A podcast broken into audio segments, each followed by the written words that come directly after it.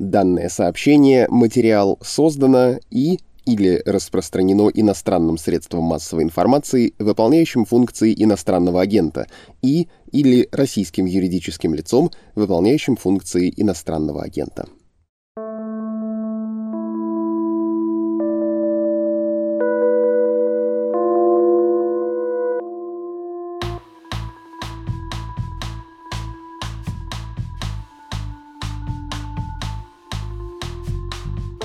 Здравствуйте, это подкаст «Медузы. Текст недели». Меня зовут Александр Филимонов. Десять лет назад в России проходили самые масштабные в новейшей истории акции протеста против фальсификаций на выборах в Госдуму и возвращения Владимира Путина на пост президента. Кремль ответил на это довольно жестко. Устроил еще большее гонение на так называемую внесистемную оппозицию, а политические элиты заставил сплотиться вокруг власти для усиления как репрессий внутри страны, так и конфронтации с коллективным Западом. После марша миллионов в Москве десятки активистов получили реальные сроки по болотному делу, а Госдума начала штамповать законы один безумней другого, получив прозвище «бешеный принтер». Спустя 10 лет подобная репрессивная политика привела к тому, что Россия превратилась в страну-агрессора, ведущего полномасштабную войну против соседнего государства. Сегодня в нашем подкасте мы поговорим со специальным корреспондентом, политическим обозревателем «Медузы» Андреем Перцевым об одном из знаковых и показательных документов той эпохи, так называемом «законе подлецов», который вводил санкции против граждан США, нарушающих права человека. А на деле же он запретил всем американцам усыновлять российских детей-сирот.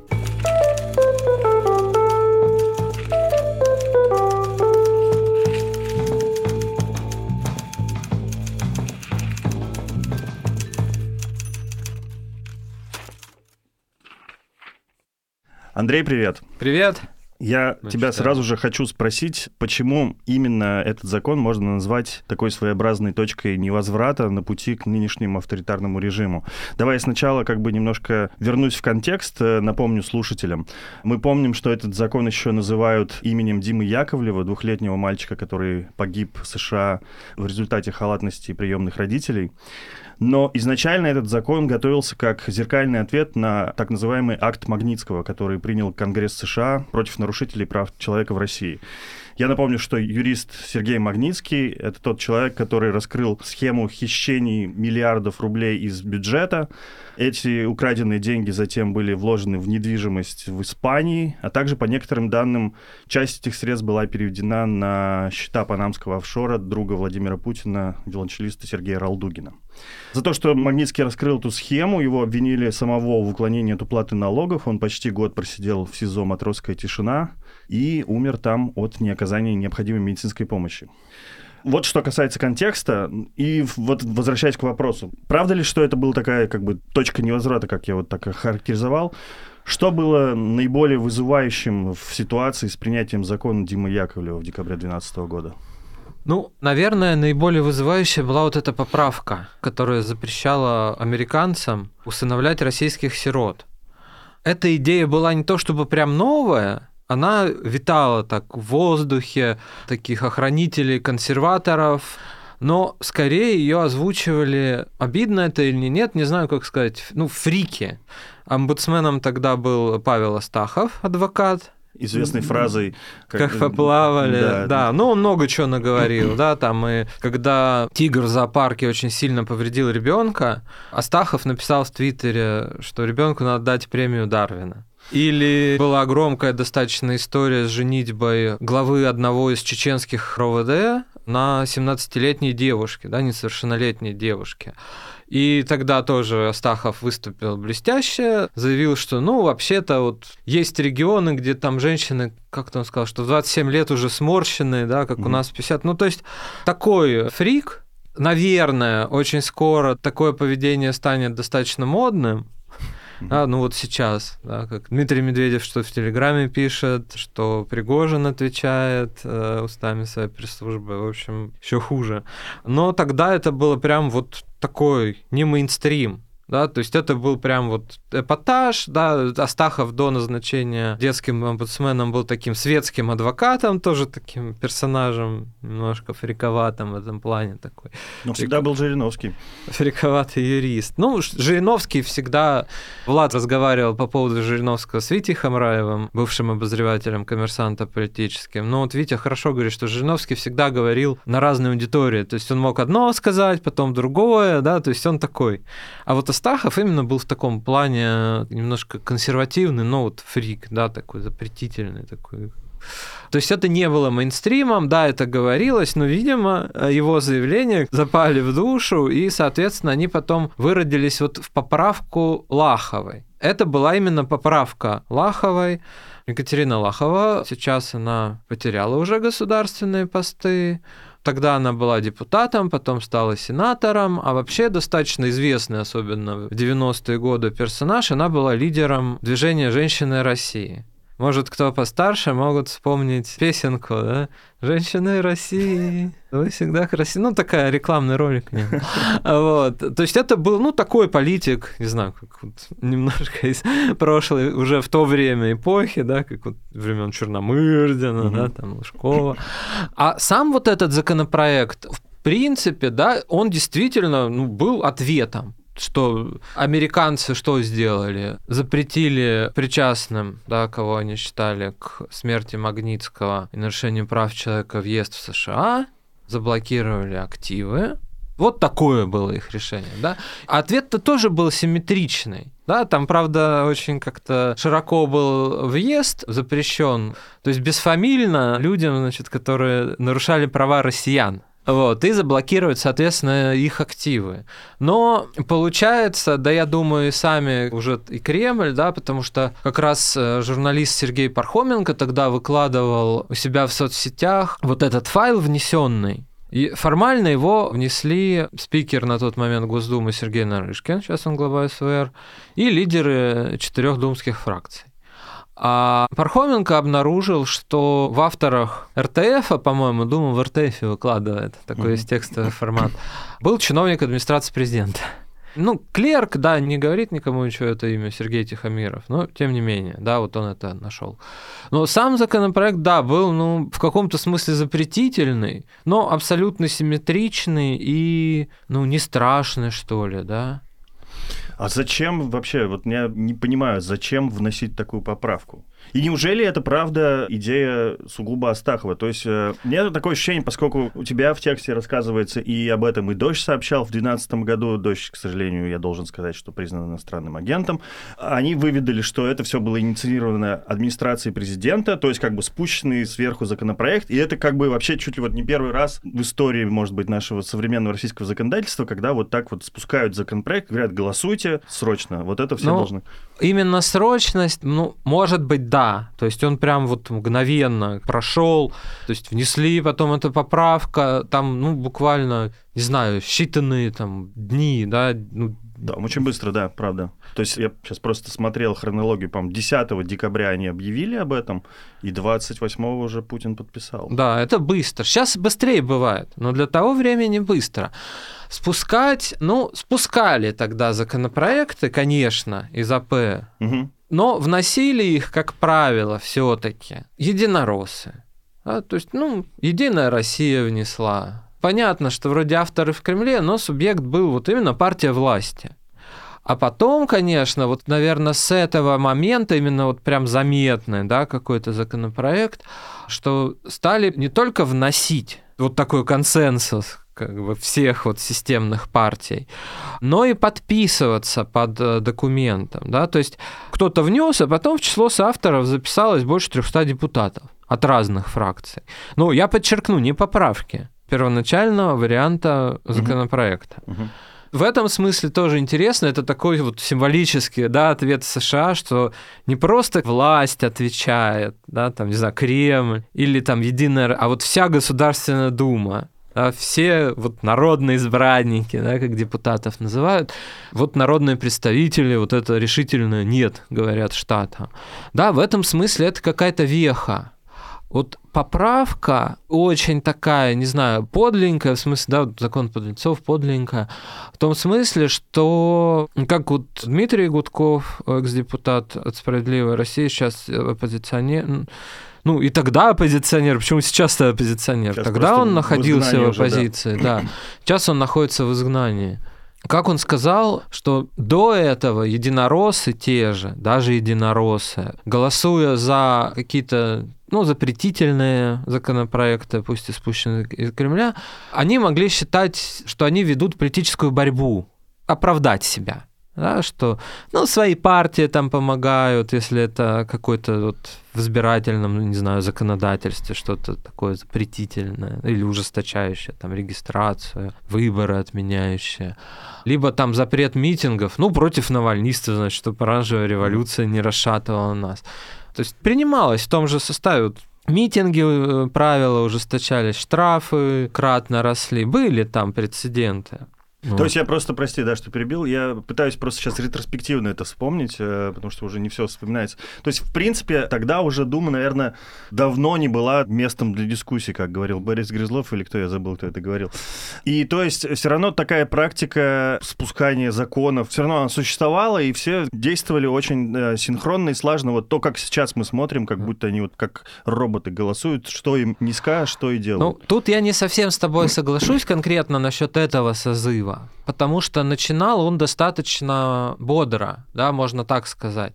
То есть там оказалось, благодаря протестному голосованию и вот этому лозунгу Навального «Голосуй против жуликов и воров», который очень, кстати, пришелся, да, вот на протестное настроение, его и подхватили, КПРФ, справедливая та же Россия.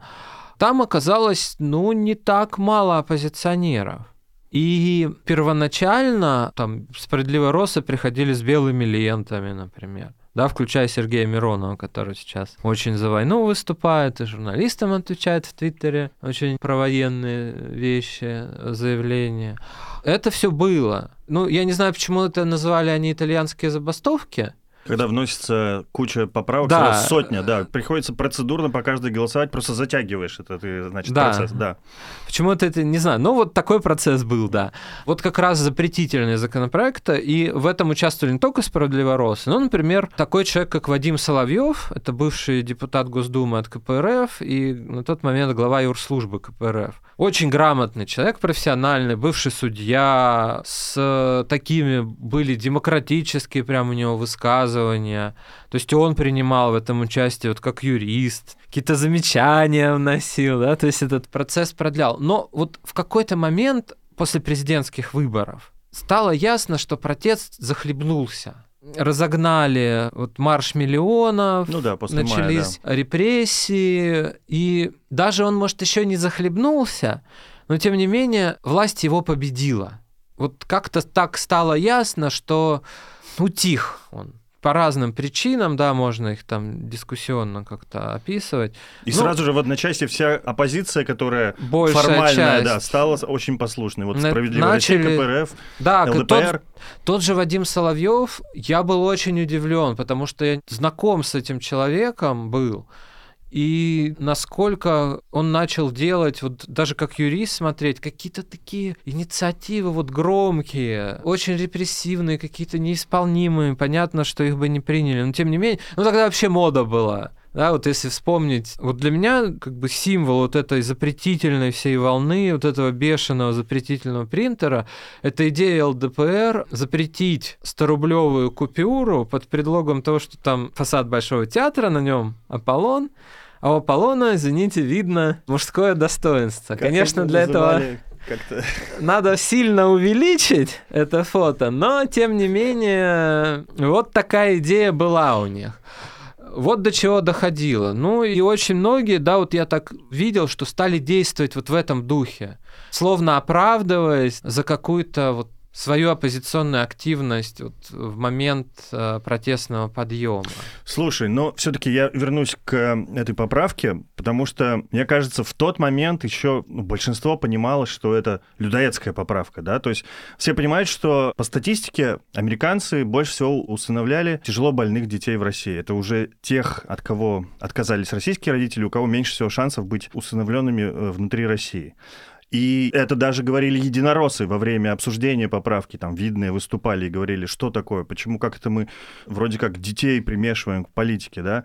Насколько известно, в правительстве очень многие были недовольны. То есть известный факт, что вроде как Сергей Лавров был э, ну, он прямо высказался. Очень да, против. Сказал. И даже Дмитрий Медведев, бывший президент, который был тогда еще официально всяко либеральный, хотя он прилюдно нигде не высказывал свое мнение, но, как ты пишешь, э, вроде бы просил через своих членов правительства это транслировать, в том числе там через министра образования и так далее. Forbes писал, что Ольга Голодец, на тот момент вице-премьер, писала запрос Путину, такое письмо, что вот, может, не надо, да, это делать. Конечно, не стала бы она это без ведома Медведева и, ну, без благословления делать. Да, и сам он был против, насколько, да, по моим сведениям, но уже тогда ведь зарождалась и партийная дисциплина. Медведев немножечко был лидером Единой России угу. на тот момент уже. Конечно, он не мог прямо высказываться против законопроекта, который поддерживает его партия, ну, которой он не управляет, да, на тот момент Единая Россия полностью управлялась Кремлем Володина, да, Володин очень жестко этим занимался. Более того, вот министр образования Ливанова, который в Твиттере написал, что он против этого закона, поддержал телеведущий Владимир Соловьев, например. Но он тогда еще все-таки не был, наверное, стопроцентным пропагандистом. Ну, провластным был журналистом, но тем не менее, угу. да, вот э, если вспоминать, вот такие были мнения. И насколько Это... я понимаю, медийная компания тоже была вполне себе, я имею в виду освещение на телеканалах, не то, как сейчас по методичкам спущенным пропагандистские тезисы читают, а довольно как бы неоднозначно. В какой-то момент, ага. вот в какой-то момент, да, а потом уже, когда Путин подписал, когда стало понятно, что эта идея ему нравится, даже в тот момент, ну, до этого, да, то есть СМИ освещали очень травоядно по нынешним временам, что вот есть и противники, есть союзники. А как ты поймешь, да, вроде как в Думе-то они за, да, вот они говорят, но с другой стороны, в правительстве это ж не маленькие люди, против, и открыто высказываются. Ну вот как ты поймаешь вот эту линию, которая, ну, по-настоящему вот мейнстримная, властная? Трудно. Поэтому, да, освещали объективно. А вот потом уже, когда протесты начались, когда закон был подписан, там уже пропаганда шла вообще во все поля. Ну, то есть я полностью согласен здесь с э, Дмитрием Гудковым, да, вот повторю еще раз, что он сказал. Когда, да, ты репрессивное принимаешь, ты вроде как занимаешься политической борьбой. Все равно оппозиционер, даже участник митинга, в принципе, он твой политический противник. Да, это человек, вышедший осознанно на протест против тебя а который угрожает тебя, значит, посадить или иллюстрировать в мягком случае, да, обзывает тебя жуликом вором. Ну, можно сказать, это мой противник, я его, значит, как могу, да, вот у меня власть в руках, я его сейчас забаню.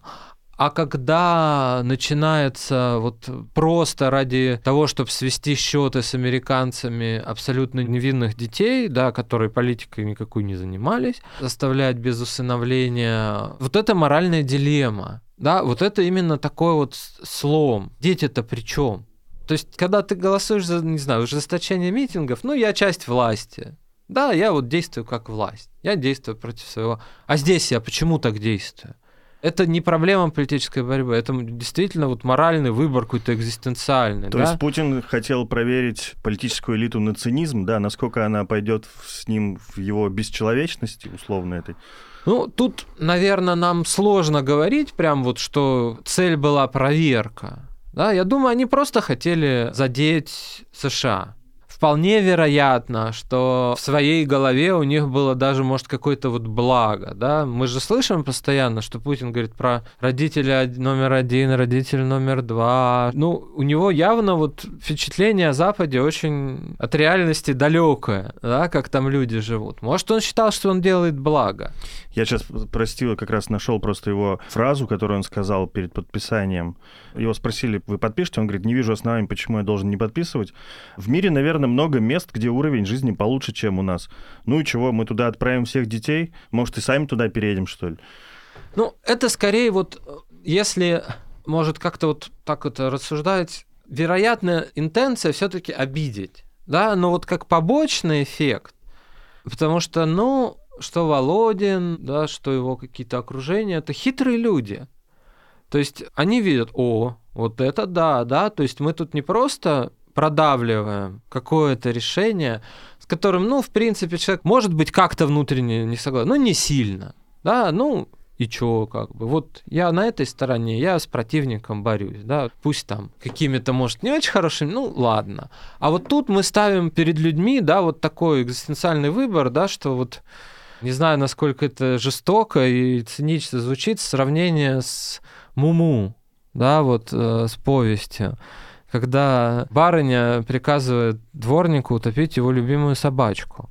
Ну, это в каком-то смысле экзистенциальный выбор. Да? Зачем я это делаю? Я не хочу, я это не могу никак оправдать, да, это никак не оправдывается. И вот на этом человек ломается. То есть это же хороший повод. Действительно, ну, это я макиавиалистски цинично рассуждаю, сломать людей. Ну, как бы вот так уже их нагнуть, и потом всегда будет проще. Да, это вот, ну, человек втянулся, но потом уже не страшно, да, как-то. И остальные уже закон... замазанный, что Да, называется. и остальные законопроекты как по маслу. Бывало, да, вот общался с э, человеком как бы из команды Владислава Суркова, он признавал, что бывали случаи, когда надо было вот репрессивное что-то, но такого не было, да, вот он говорит, такого не было. И, в принципе, при Суркове, ну, большинство проголосовало, и ладно. Да, а вот здесь вот явно работали над тем, чтобы проголосовало не просто вот большинство депутатов Госдумы, а именно ну, по почти все, да. да, за небольшим исключением. Расскажи Этот... про тех, кто да. проголосовал против, и что с ними в итоге стало. Поначалу несколько десятков депутатов хотя бы не голосовали за включение вот этой поправки. То есть ее все равно должны были сначала Включить, как бы, да, рекомендовать да. Да, э, к принятию во втором чтении.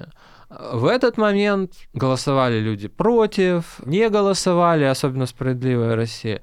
Из «Единой России» воздержалась одна женщина, это Людмила Швецова, бывший вице-мэр Москвы при Лужкове. Угу. Человек интересный, кстати. Ну, к сожалению, не удалось побеседовать с ней. Да, вот это, не знаю, карма, что ли, какая-то. Очень многие голосовавшие против умерли. А те, кто не умер, вот список весь у тебя приведен в статье, их 8 человек. Те, кто не умер, они либо в изгнании, либо на них заведены какие-то уголовные дела даже есть. Перечислим. Вот давай возьмем сначала вот из тех, кто из «Единой России», получается, против... Э, Борис Резник. Был Борис Резник. Это во втором чтении он уже был а. против. В первом только «Справедливая Россия» голосовала против. Против, да, и большей частью не голосовала. Из «Единой» воздержалась вот Швецова, то есть уже тогда она не хотела. Во втором чтении против голосовал Резник, он умер, да.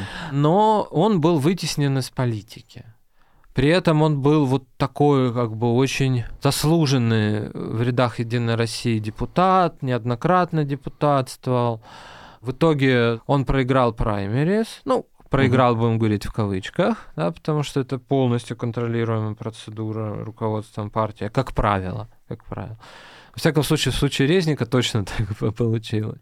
Потом он попытался выдвинуться от партии Роста, тоже не получилось. Да, там какие-то странные нашли причины, что он вовремя якобы документы там не сдал. Ну, в общем, человека не допустили к политике голосовал против вот Олег Смолин, он депутат до сих пор. От КПРФ. От КПРФ, да, и он и манифестировал это, ну... А, От КПРФ еще Зора Салферов. Да. Ну, Смолин для КПРФ важный человек, я думаю, как-то смогли отстоять. Еще вот с ним интересная была история с голосованием по признанию ДНР и ЛНР, которого, в общем-то, как бы стал таким прологом к войне. Да.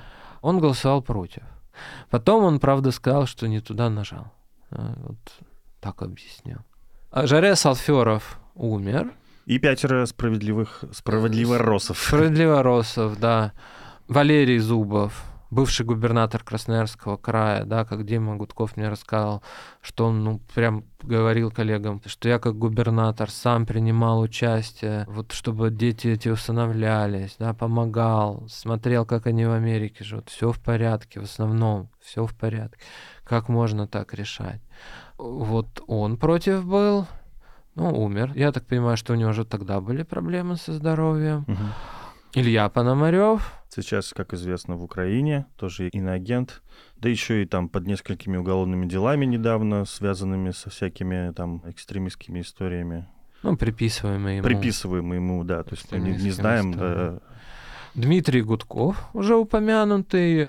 Его отец Геннадий Гудков на тот момент уже был даже лишен мандата. Угу, каких-то там с, с довольно... очень смешных. Это... Причем я был на этом рыночке, ну, это очень смешно. То есть это... Владелец акций рынка... Где? Ры... Строительного рынка в городе Коломна в Подмосковье. Откуда они родом, да, собственно. Коломна не очень крупный город, да, да но там... красивый. Ну, не Кремлем Коломенским он владел, как минимум. А рынком вот на окраине, там рынок-то очень маленький, да, ну это просто смешно, да, и вот что он якобы управлял вот этим рынком. У него просто было какое-то количество акций. Да, хотя у Гудкова как бы основной бизнес был, да, это охранный. ЧОП? И, ЧОП, да, крупный достаточно. И Видимо, вот э, решили к совсем маленькому такому прикопаться, где, может, нет отчетности какой-то, mm. вот, где ты не докажешь толком, управлял ты, он не управлял. Ну, мелкая фирма. Вот лишили мандата, да, его. Сергей Петров. Сергей Петров очень интересный человек очень статусный на тот момент, да, не просто депутат, а на минуточку глава одной из э, крупнейших фирм по торговле машинами Рольф. Рольф, да. Э, с 90-х годов, ну, человек богатый, с очень интересной, кстати, историей. Он военный был в советское время и был исключен из партии и из армии уволен за антисоветскую деятельность. А сейчас уволен из сейчас, России, да. сейчас в изгнании живет, и Рольф у него тоже фактически отжали. Фактически отжали. В Госдуму его в 2016 году не допустили. В 2019 году начались вот эти все истории с Рольфом, обыски, и Сергей Анатольевич уехал. И последний Андрей Озеров. Андрей Озеров не самый известный человек, костромской банкир, такой регионального плана политик. Ну, как выяснилось, сейчас уже вот в апреле ему какое-то обвинение в Да, да вот вспомнили. Ну, как известно, какому-то крупному бизнесмену в России, мне кажется, и любому чиновнику можно вменить все что угодно. Вот вменили. Не знаю уж, голосование ли то вспомнили, или по бизнесу он кому дорогу перешел. Да, сейчас находится под домашним ну, арестом. Ну, конечно, я не могу конспирологически не спросить, совпадение? Что это? Ну, вот... Личная месть Путина? Может быть, может быть, потому что, ну, эти люди как бы показали себя, ну, не управ... Вот они не сломались, да, по разным причинам. Угу. Ну, не стали они ломаться. И да, система их каким-то образом наказала, да, и мы даже не знаем, как бы, ну, можно сказать, да, опять же, вот скажут, вот циники, да, сидят, рассуждают. Наверное, Алферов уже смотрел вечность, да, человек был в возрасте. Зубов болел уже на тот момент, угу. да, онкология у него была. То есть уже люди как-то, наверное, задумывались о месте себя, вот часть голосовавших против. Может, и Резник знал о болезни, например. Но он был главой благотворительной организации. То есть он тоже понимал, да, он понимал, что он делает. Да, вот он отчетливо понимал. Хотя там, я думаю, были, конечно, вполне себе понимающие люди среди единороссов, и не только единороссов, но сломались. Ну вот можно провести теперь еще параллели с правительством. Лавров тоже был против, но вот до сих пор у нас в правительстве. Ну, прогнулся, да, наверное, так можно сказать. Другие люди ушли, да, Многие в опале, как Аркадий Дворкович, да, говорят же, что ему в России не надо появляться, да, чтобы не повторить судьбу Михаила Абызова, который, который тоже выступал, выступал а против, находится под арестом. Да, все видели жуткие кадры из заседания суда, где он ну, очень больной такой, ну прям угу. видно, что человек как бы, ну репрессии вот прям давят на него. А Дворкович еще и против войны выступил. Дворкович против войны выступил. Кстати, Ливанов тоже проявился в этом смысле. Он ректором ФТИ. Его подпись появилась. Под письмом ректоров да, против... против... Нет, за, за специальную войну, военную да. операцию, так называемую, да. Вот, а потом пропало. То есть человек, не знаю, может, без него как-то, да, его женили, а он потом скажет, не, не надо, и все. Да, то есть с определенным как бы стержнем-то все равно люди. Можно говорить там, ой, за свой интерес, там, какие дачи, какие у них э, машины, яхты, но, тем не менее, да, вот ситуация морального выбора, да, они не смогли сказать, ну, я, а я вот и это сделал, да, вот не смогли. Слушай, мне интересно как бы немножко спроецировать, э, посмотреть, какие политические практики, что ли, ввел это, принятие этого закона в будущую вот, жизнь, да? Вот я потому что, когда ты рассказывал, как все это вносилось, мне, разумеется, сразу же предстала перед глазами похожая картина, вот такая практика, как подмены понятий. То есть сначала вносит одно, а потом вдруг появляется поправка, которая вдруг все ставит сверх на голову и как, вроде как становится, ну, хотя в общественном сознании главной. Ровно то же самое, например, происходило во время внесения поправок в Конституцию. Их было 150 там всяких красных да, красивых, потом... и вдруг выходит Терешкова, хлобысь, и давайте обнулим сроки Путина. Вот мне... Ну, это, кстати, очень, да, был такой, мне кажется, это вот э, какой-то Володинский тоже трюк, устами уважаемой женщины, что-то общественно неприемлемое, ну, такое. Женщину же ты критиковать не будешь. Да, особенно такую заслуженную да. предложить. Ну, во-первых, хотя, по-моему, все-таки путем поправок и раньше как-то действовали, да, но это прям вот во всей красе, да, вот как хитро сделать, да, чтобы еще от поправки не уйти. Потому что если ты в первом чтении внесешь что-то неприемлемое, там можно как-то замылить и путем поправок, значит, текст поменять, еще что-то. А когда ты уже во втором чтении, конечно, путем поправок вот это вот вдалбливаешь, тут уже ничего не поделаешь, да, третье чтение ты просто можешь проголосовать. Ну, а это уже дисциплина, да, в третьем чтении правило все уже, значит, в строй и голосуй. Ну, это вот прям закрепилось, да, как любимый прием. Закрепилось коллективное вот это внесение. Когда все должны подписаться. Та, э, ну, либо все подписаться, либо хотя бы внести вот руководители фракции. Ну да, у нас что-то в этом году, по-моему, точно вносилось огромным количеством людей, там человек 150, я забыл точно, возможно, закон о гей-пропаганде, не вспомню сейчас, ну, это распространенная практика. Вот, стали вот именно коллективное внесение, ну, и в принципе, вот это продавливание голосования прям вот большинством подавляющим. Угу потому что, в принципе, как потом назван был крымский консенсус, да, вот стали говорить, вот это крымский консенсус, да, там все партии за, все депутаты за. На самом деле получается, что консенсус они продавили вот именно тогда, да, вот на этой нехорошей вещи. И потом стало действительно вот то, что важно Кремлю, Путину, все надо, чтобы все, чтобы все замазались, не знаю, как сказать, чтобы все ну, раз кровью они расписались, правда, чужой, да, не своей. А потом уже, чтобы, да, отпечаток пальца тоже как бы не уйдешь, да. Ну, трудно говорить, реалии были немножко другие, да, но при Суркове не было такого. В том числе это, может быть, была часть вот такой тонкой игры, что оппозиционным, да, системным партиям позволялось вот, ну, некое вольнодумство, они даже выходили из зала заседаний, там бывало. Но, тем не менее, я думаю, в пользу того, что вот в какой-то критический момент, пусть не полным поднятием рук, но какими-то там лояльными, все равно так или иначе, Кремлю депутатами обеспечить ну, принятие нужного чего-то вот такого. То есть стратегически, да, вот так, а вот еще в плане, что, ну, есть же оппозиция, вон, против голосует, да, им можно, да, и в том числе и для избирателя это, да, ну, это же оппозиционеры, они вот голосовал против. Ну. то есть это какая-то технология, да, ну, понятно, что, не знаю, голосовали против-то люди вполне искренне.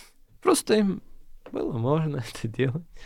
Я напоследок, наверное, э, как ты думаешь вообще, работал ли этот закон вот по своему основному-то назначению, как бы против этих условных нарушителей прав человека в Америке? То есть я посмотрел там, кого они пытались вносить, там были какие-то люди причастные к делу Виктора Бута, Константина Ярошенко, россиян, которые сидели в тюрьме в, в США.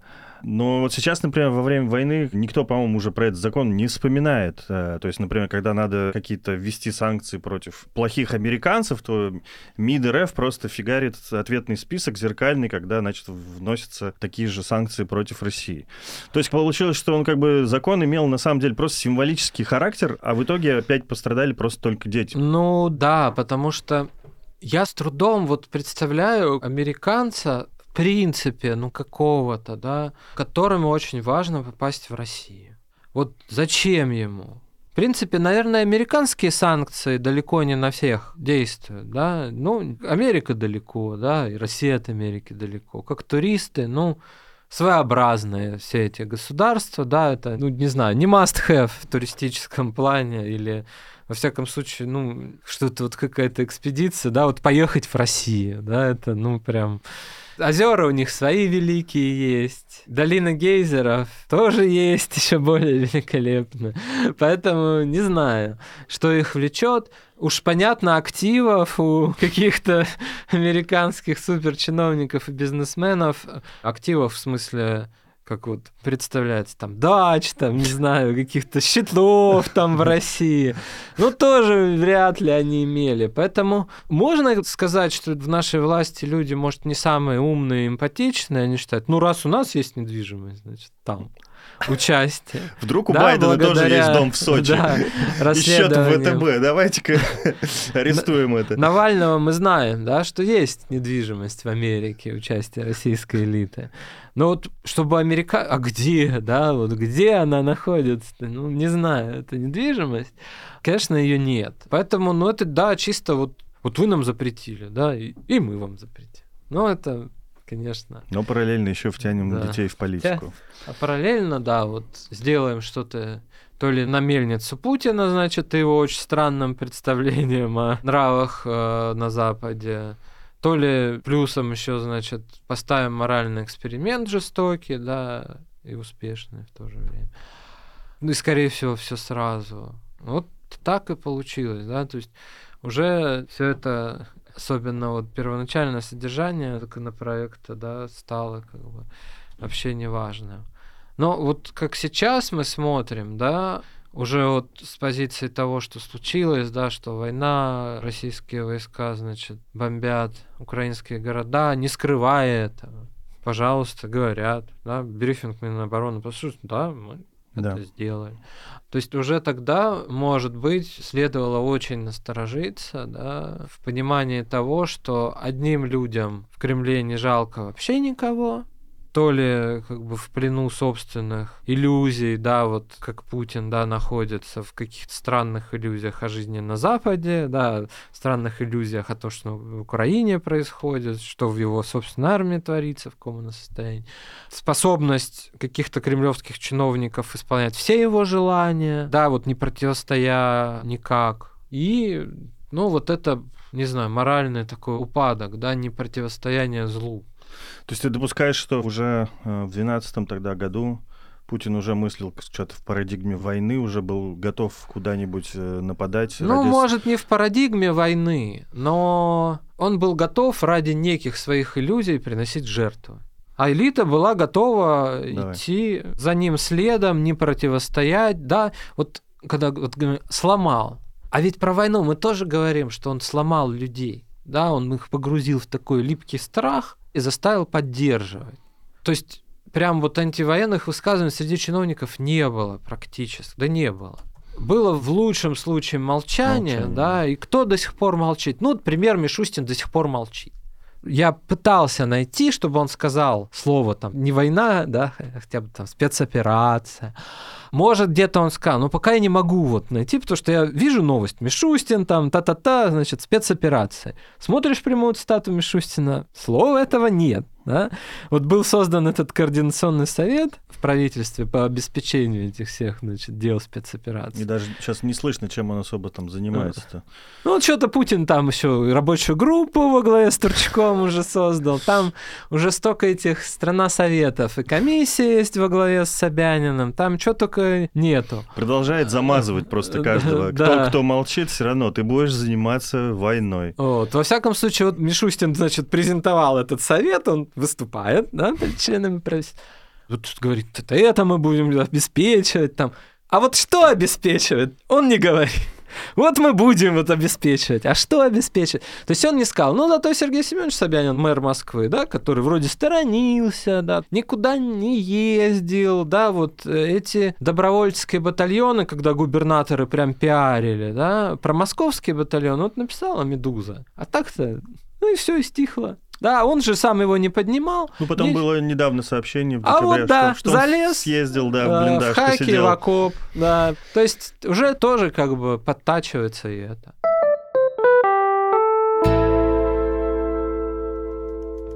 Спасибо за внимание. Это был последний выпуск подкаста «Текст недели» в 2022 году. Здесь, видимо, полагается вставить пару воодушевляющих фраз, но, по правде говоря, особых надежд и оптимизма пока не наблюдается.